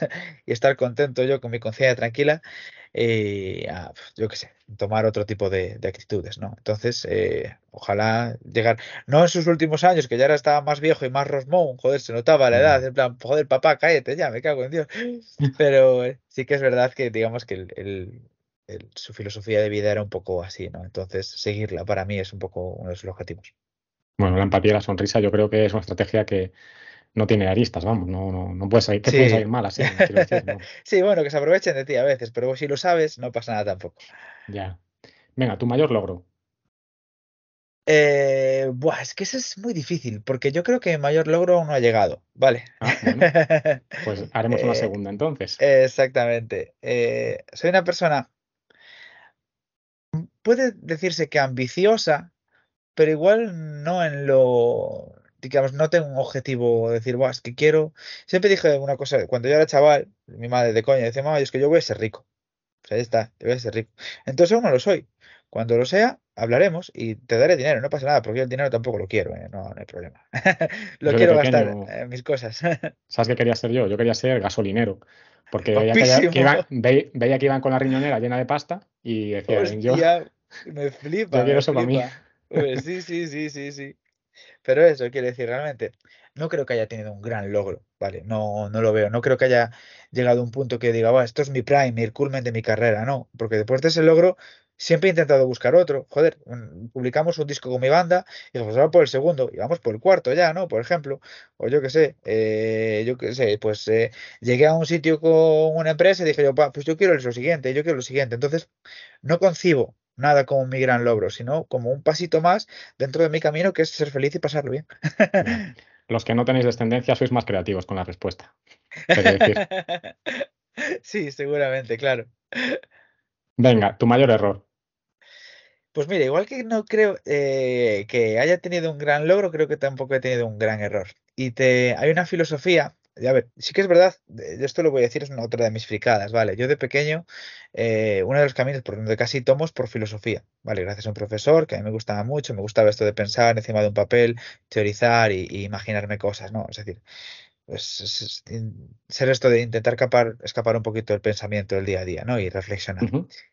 Y yo siempre pensé que si tomas una decisión y cuando la has tomado, tú creías que era la decisión correcta y no la has tomado de manera acelerada, no has, es decir, la has sopesado y has pensado un poco lo que es, por mucho que te hayas equivocado, probablemente la vida te ha llevado a tomar esa dec- decisión como tú creías que era la correcta. Entonces, tampoco merece la pena fustigarse por ello, ¿no? Porque, joder, tú en- dentro de todas tus capacidades has tomado la mejor decisión. Por eso no creo que tampoco haya que llamarlo como un error, sino más que pues, como una etapa más de la vida, ¿no? Y con esta manera de pensar, pues realmente tampoco identifico como algo que, "Buah, hostia, es que cómo la cagué aquí. No, ha sido un paso más que probablemente en su día pues me hizo mucho daño, en su día pues eh, me- yo me haya equivocado, me equivoqué y me equivocaré miles de millones de veces, pero lo hice lo mejor que sabía. Entonces, eh, tampoco creo que haya cometido un gran error en ese aspecto. Conciencia tranquila en cualquier caso. Sí, Venga, ¿quién te ha enseñado más sobre tu oficio? ¡guau! Aquí el A lo mejor concepto, nadie, eh, no sé, claro, ¿eh? el, concepto etéreo de la comunidad. Vale. Eh, hay un, hay un señor hace muchos años, ¿vale? Un señor a día de hoy, de que ya era un chico que debería ser más joven de lo que soy yo jo- joven ahora, ¿no? Y yo soy muy joven. Eh, que se llamaba Miguel, Miguel Gesteiro, creo que se llamaba, él tenía de Nick Naide. Y en las parties que había antes, yo tenía 13, 14 años, él montaba el- unos eh, ZF, se llama Hacking Galicia. Pues a- fue a partir de una o dos parties que empecé a verlo a él y estaba él por ahí y me enseñó muchísimo, que joder, lo que me podía enseñar de aquella probablemente eran cuatro tonterías, pero buah, me abrió el libro. Lo abrió y dijo, mira, lee. Y yo empecé a leer y a devorar, ¿vale? Entonces, eh, no sé si él algún día o escuchar esto, porque le perdí la pista. Un día escribí por LinkedIn, hablamos hace muchos años, pero ya no volvimos a hablar desde, desde aquella. Y te estoy hablando que a lo mejor hace 25 años de esto, no, no, 25 no. Tengo 36, pues unos 25, 36, sí, puede ser, puede ser. 12, 13, no, unos 20, unos 20 años aproximadamente de esto. Eh, que ya son años, ¿no? Entonces da tiempo a que las vidas se separen mucho. Eh, la última vez creo que estaba en Múnich él, o en la Unión Europea o por ahí. Y yo creo que ha sido la persona que me ha metido en esto sin él saberlo. Después, ¿de quién ha aprendido? Pues de todos los que me he cruzado por el camino que he podido aprender, ¿vale? Porque no lo no lo desaprovecho, yo absorbo. Pero la pastilla roja te la dio él, ¿no? Sí, sí, tal cual. Muy bien. Libros técnicos o cursos que te hayan aportado más en el ámbito de la ciber. Si aplica, ¿eh? Si a lo mejor lo que Sí, dices tú voy cogiendo de aquí y de allá, a lo mejor no tiene sentido. no, pero voy a dar un buen recurso, que creo que sí que es verdad que cambia un poco el paradigma. Es cuando la gente se acerca a Bug Bounty y es que lea muchos reports, que lea blogs, que lea otras cosas que han sacado otra gente, ¿vale? Y no, es decir, que no se interesen por el, ah, ¿cómo saqué eh, un XSS que me pagaron mil euros en un minuto? No, ese report lo ha sacado ese tío una vez y no va a volver a pasar, ¿vale? No es lo normal. Lo normal es que tengas que tirarte las horas y gastarte tu tiempo sacando cosas. Entonces, léete los reports complicados, analiza lo que han hecho bien y aprende a partir de ahí, pues nuevas técnicas, ¿no? Es un poco lo que yo diría. Si alguien se quiere meter desde cero, eh, yo diría que se vaya por un OSCP o algo por el estilo, yo no lo tengo, pero eh, sé que hay gente que lo, lo ha hecho y le ha valido de mucho, o JPTs, cositas más sencillas o cosas así. A poder ser, a no ser que sea para entrar en el negocio, que huya de cosas como el CEH, que al final es un cuestionario, ¿no? Eh, que, bueno, tiene su, su aquel en la industria, pero sí que es verdad que es muy, muy, muy introductorio y otra vez es papel. Ujú. Ok. ¿Qué es lo que más te gusta de tu trabajo y lo que menos? Lo que menos me gusta es documentar. Ha quedado me claro. gusta, sí, documentar o levantarme una hora que no me apetece trabajar o yo qué sé, eh, ese tipo de cosas. Lo que más me gusta de mi trabajo, y sobre todo en mi trabajo actual, ¿vale? Voy a contextualizar ahora en la empresa en la que estoy, en el momento en el que estoy de, de mi vida. Lo que más me gusta es la libertad. Y es poder hacer, porque yo venía de un, bueno, yo estuve muchos años en, en Improsec, ya lo sabes, después me fui de freelance a Brain y ahora estoy en Doing. Yo cuando me uní a Doing, yo lo que hablé con, con mis, lo que son ahora mis socios es decir, oye, mira, yo vengo a este proyecto, pero vengo con filosofía de autónomo, ¿vale? Yo estaba muy feliz haciendo lo que quería cuando yo quería. ¿Vale? Y obviamente, dentro de las responsabilidades que tienes con tus clientes, con tu gente, etcétera. Pero yo no quería, eh, si hoy me levanto a las 9, tío, me levanto a las 9 y mañana, bueno, ahora tengo la putada de que tengo una daily todos los días a las 9 y media y tengo que joderme y levantarme, ¿no? Pero a eso me refiero. eh, si hoy acabo a las 4, pues acabo a las 4, mañana acabo a las 6. Es decir, yo voy a hacer un volumen de trabajo y voy a hacer, voy a luchar por el proyecto, pero ya a nivel personal. ¿no? Entonces, si tú aceptas que yo sea así, acéptame también con otra manera. Es decir, yo Trabajo entre comillas cuando quiero. Que cuando quiero al final es, he cogido una rutina y todos los días más o menos hasta las 5, hasta las 6. Trabajo, a veces vuelvo de noche, trabajo de noche, o estoy en el tren, o aprovecho para ese tipo de cosas, ¿no? De lo que se dice que el autónomo no tiene horarios, pues aplicado aquí, ¿no? Es lo que más me gusta. Ser capaz de ser libre y sobre todo tener una comunicación súper transparente con mi equipo y comunicación de verdad. O sea, donde hay, nos hacemos favores, eh, pues tanto de, oye, pues eh, necesitaba esto, vale, no te preocupes, tengo esto otro, tal, no sé qué, no hay ningún problema. Pues estoy muy contento en ese aspecto. Ok. Ahí en, en ese tema es el trade-off, ¿no? De incertidumbre versus flexibilidad, ¿no? Siendo autónomo. Pero Exactamente. Si la consigues como asalariado, pues digamos que es el, el mejor de los mundos, ¿no? eh, eh, exacto. Yo, es- yo realmente no me quería ir de, de autónomo. Yo como autónomo ganaba mucho. Pero también es verdad que yo trabajaba muchísimo como autónomo, tío. Me, me partía la espalda. Y también mucho por aquello de no saber decir que no, porque yo no sé decir que no. Entonces, ahora, pues tengo, por suerte, un equipo que puede echar una mano cuando ya no puedo más, ¿no? Ya. Vale, venga. Ahora más cortitas. ¿Android o iPhone? Android por ahora. Y digo por ahora porque nunca se sabe en el futuro. No soy un hater de iPhone tampoco. Ok. ¿Windows, Linux o Mac? Windows, 100%. Ave Win- nocturna o madrugadora. Buah, nocturna. Pues madrugar, olvídate. ¿Qué has desayunado hoy? Pues mira, hoy desayuné eh, tostadas con hummus y tomate. Caray. Sitio para comer y un plato. Sitio para comer. Uf, este es difícil, ¿eh? Joder, no me Últimamente, la... sí, tío. Pues mira, ahora, si me dices ahora mismo, yo me iba al Damario, una pizzería que hay en Vigo, que hace una pizza vegana que flipas. Entonces, pillaría una de ellas. Yo creo que sí. Venga. ¿Artista favorito? No Creo, yo voy bastante por rachas. Hay mucha gente que admiro, no creo que tenga artistas favoritos, pero yo qué sé. Por decir a alguien que te sorprenda, venga, Miley Cyrus. Ostras. Ahora me tienes que decir por qué. Ah, ¿Por no, porque solo? sí, sí, sí, me parece una buah. Es que ya cuando hizo el cambio de Hannah Montana a Miley Cyrus, que empezó con temas un poquito más serios, más maduros, la gente, hubo mucha gente que le vino encima y dije, tío, es que no sabéis la, el potencial de esta mujer. O sea, la estáis obviando. Y ahora el tiempo me está dando la razón. Qué buena. ¿Película o serie favorita? Yo tengo un problema, es que lo que el lo 90% que veo es cine o series de terror, ¿vale? Entonces, sí, ahora estoy viendo una que me mola bastante, que se llama From, está bastante chula, pero si me tengo que poner nostálgico y melómano, me voy a poner con toda la saga, toda la saga de Freddy Krueger y Pesadilla en el Street. Toda la saga, la que quieras. Yo no puedo con, la- con el terror, ¿eh? Eh, No veo ¿No? prácticamente nada. No, no, no. Es, no, no, es lo me- me da- único me deja veo, muy mal cuerpo. Oye, ¿ya has visto por curiosidad Mr. Robot, esa serie? Sí, sí, sí, sí. ¿Te ha gustado? Es que a mí me costó mucho al principio, ¿eh? Pero Me estoy ahora terminando la última temporada y me está flipando. Exacto. Está guay, está guay sobre todo que la gente que lo vea que todo, obviamente es un halo de ficción, pero es bastante sí, más sí. real de lo que parece, ¿eh? Bastante Ya, más real ya, de lo que ya. parece. Ah, yo tampoco me considero ahí Eh, un super friki ni nada, ¿no? Y- Pero me está gustando, pero, pero digo, es que va increciendo la serie. Me parece mm, la tercera y cuarta temporadas increíbles. Sí, sí. Sí. Venga, un deportista. Daniel Cormier ¿Y ese, ¿y ese quién es? es un peleador de UFC, vale, de, bueno, de MMA que competía en la liga, sobre todo en la, en la liga de, de UFC. Y me gustaba mucho porque yo cuando hacía deportes de contacto, yo soy como él, ¿no? Soy gordito y bajito. Entonces para mi peso siempre tenía que pelear, con gente mucho más alta. Y él le pasaba eso.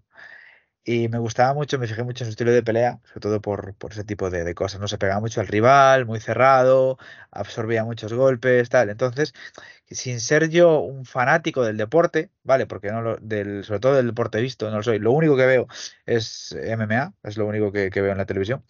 Eh, y sin ser un fanático de los deportistas, me, me gusta bastante cómo, cómo, cómo peleaba, porque ya está retirado. Ok. ¿Personaje famoso? Es difícil este, ¿eh? Buah. Bueno, pasa palabra, si no, ¿eh? No pasa nada. Si es que realmente no te sabría decir un personaje famoso. Nada, no Nah, te preocupes. pasamos, pasamos, pasamos. Venga, una marca.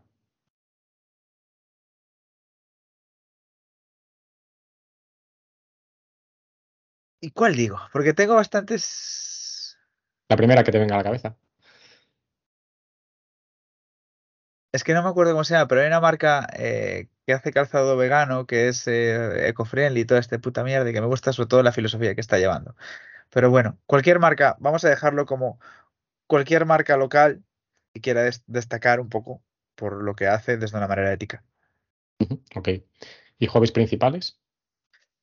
Eh, la música, 100%, eso sería uno de mis hobbies. Eh, otro hobby, obviamente, pues es la ciberseguridad y no es un cliché, es una, una realidad, ¿no? Y luego, si me tengo que poner en tercer hobby, el problema que, si te acuerdas, cuando yo te decía de cómo soy, es que soy muy cambiante, ¿no? Entonces, tal puedo estar imprimiendo cosas con una impresora 3D, pintando unas figuritas, eh, yéndome a jugar por ahí con unos colegas unos juegos de mesa, videojuegos. Total. eh, exactamente, sí, sí. A mí dime un plan que yo voy. O sea, así me dices. Eh, jugué- tiré mucho a Airsoft. Antes deportes de contacto fueron de mi vida desde los 16 años. eh, de todo. Deporte, CrossFit, eh, cualquier cosa. Hay que probar cosas. ¿Qué tres personas te llevarías contigo a una isla desierta? ¿Qué tres objetos y por qué? Pues mira, me llevaría a mi novia, a mis dos perros, sus comederos, un ordenador y un pinche wifi para poder tener internet. Vale, Y placas solares. importante. ¿Y qué preferirías, pasar un año en el Polo Norte o dos en el Sáhara? Uno en el Polo Norte, tío, es menos tiempo, no me jodas. Hay que pasarlo mal, pasarlo. Aparte, tiene una cosa: con el calor tomas por el saco. El frío, pues te abrigas. Mucho, pero te abrigas. Con el calor no te puedes quitar la piel, tío. Visto así, sí. ¿Y qué superpoder te gustaría tener? Venga, fricadas, fricadas. Estas está guay. Mira, hay un superpoder que yo siempre pensé, ¿por qué no se crea ese superpoder, no? Que es el poder de manipular tu átomo, porque así podrías tener cualquier superpoder. Quiero tener alas, pues tienes alas. Quiero, pues, yo qué sé. Tú imagínate el clásico superpoder estúpido de, buah, ojalá poder comer y no engordar. Ya está. conviertes tus células de grasa en músculo y listo. O sea, eso sería estupendo. Tienes todos los superpoderes. Nada, contactamos con Marvel y sacamos un superhéroe nuevo. Exactamente. Coño, no lo habían pensado. Venga, pues ya terminando. Nomina dos personas que conozcas que creas que, podrían tener interés en venir al podcast y que tenga sentido, que, aportasen valor. Pues mira, te voy a pasar eh, a dos personas, ¿vale? Y de ahí ya, eh, incluso si, conseguimos contactar con la segunda, porque como una ya, he contactado y creo que lo vamos a tener fijo, a no ser que se le, se le estropee algo, eh, serían interesantes las dos, ¿vale? Una es un chico que se llama Alexis, que se llama Six to Death, ¿vale? En su, en su, su nick, que creó una de las herramientas más importantes que se utilizan hoy a nivel de bug bounty e incluso a nivel de pentesting, ¿vale? Que es open source. Eh, obviamente la mantiene él más eh, mucha gente de la comunidad, pero él es el primer promotor, etcétera. Se llama Recon for the Win o Recon FTW, ¿vale? Trabaja en Bisma, como eh, sobre todo en la parte de, de Recon y, Surface Management. Y mm, yo creo que es una persona, para mí, inspiradora, ¿vale? Porque es de este tipo de gente que cuando la conoces, la te, digamos que ya la admirabas como profesional y luego de repente su calidad humana es, es brutal, es brutal, brutal.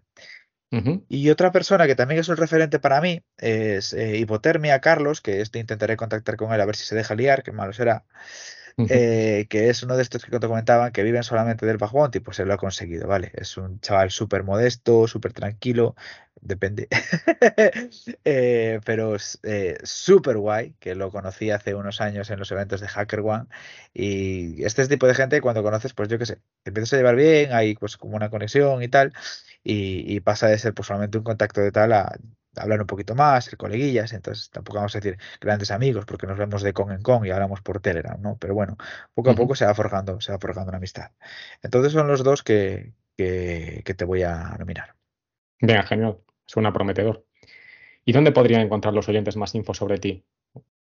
Pues mira, habitualmente yo donde más activo soy es en LinkedIn y en, en ¿cómo se llama esto? Ta, ta, ta, en Telegram, ¿vale? En Telegram que me contacten directamente, en LinkedIn que me hablen directamente, aquí eh, transparencia absoluta. Si no contesto es porque no me va a dar la olla, pero intentaré contestar a todo el mundo.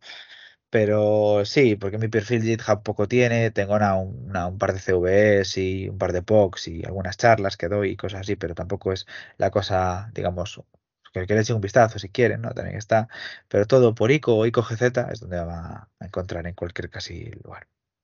Venga, estupendo. Pues ya antes de cerrar, Bernardo, em, el micro es tuyo. Si quieres hacer alguna última reflexión o comentar algo que no hayamos tratado y que creas que puede ser relevante o interesante para quien nos escuche.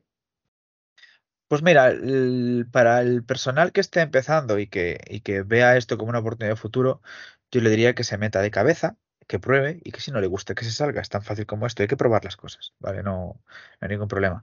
Eh, hay muchísimos campos más allá de la parte técnica de ciberseguridad y todos son necesarios, por mucho que yo antes me haya metido con la gente de papeles, que me siguen metiendo con ellos, ¿eh? No hay ningún problema. Eh, y nada, que las empresas sobre todo piensen que se pueden hacer grandes cosas con muy poco dinero si quieren hacerlas y si están dispuestas a, dispuestas a, a ciertos sacrificios. Y nada más, que espero a que todo el mundo lo haya disfrutado y que cualquier persona que me quiera contactar, que eh, estaré encantado de responder cualquier duda o pregunta que haya ahí. Pero por favor no me mandéis enlaces de quiero hackear el Facebook de no sé quién o quiero meterlo en porque me llegan y no, esas cosas no las Y en principio no es legal. No. Bueno, Bernardo, oye, pues mil gracias por, por aceptar la invitación. Yo creo que ha quedado un, un programa bastante chulo, o muy chulo, diría. Y, y nada, seguimos en contacto. Perfecto, Oscar. Muchas gracias a ti por invitarme y seguimos en contacto. Y antes de cerrar, recuerda que si quieres adentrarte en el mundo de la ciberseguridad pero no sabes por dónde empezar, puedes visitar escuelatecnologicadaferra.com barra grc. En la masterclass en ciberseguridad tendrás a tu disposición un vídeo de más de una hora y media, donde te contaré qué es la ciberseguridad, por qué tiene sentido formarse en esta materia, así como te hablaré sobre qué se necesita a nivel de conocimientos y habilidades, salidas profesionales, salarios, empresas donde enviar el currículum, opciones de formación y mucho más. Y como los freelance no podemos desperdiciar ninguna ocasión para vendernos, me gustaría comentarte además que si necesitas un consultor para realizar campañas de formación y concienciación en tu organización en materia de ciber, definir un programa de seguridad de la información, conducir alguna auditoría normativa o hacer desarrollo de producto o I+D, puedes contactarme en oscar.iglesias.daferrasecure.com o visitar la web con el mismo nombre de dominio. Esto ha sido todo por hoy. Te doy las gracias por escucharme. Si deseas suscribirte y valorar positivamente el programa en tu plataforma habitual, ya sea iVoox, Spotify, Apple Podcast o YouTube, ayudarás a la difusión del podcast y a que otros como tú puedan disfrutar con estos contenidos. Pero valoro más que lo compartas con conocidos, familiares o amigos a quienes creas que estos contenidos o recursos que ofrezco puedan aportarles. Y si puedo ayudarte en algo a nivel personal o profesional o quieres hacer cualquier pregunta, comentario o sugerencia, sabes dónde encontrarme. Ten cuidado ahí fuera.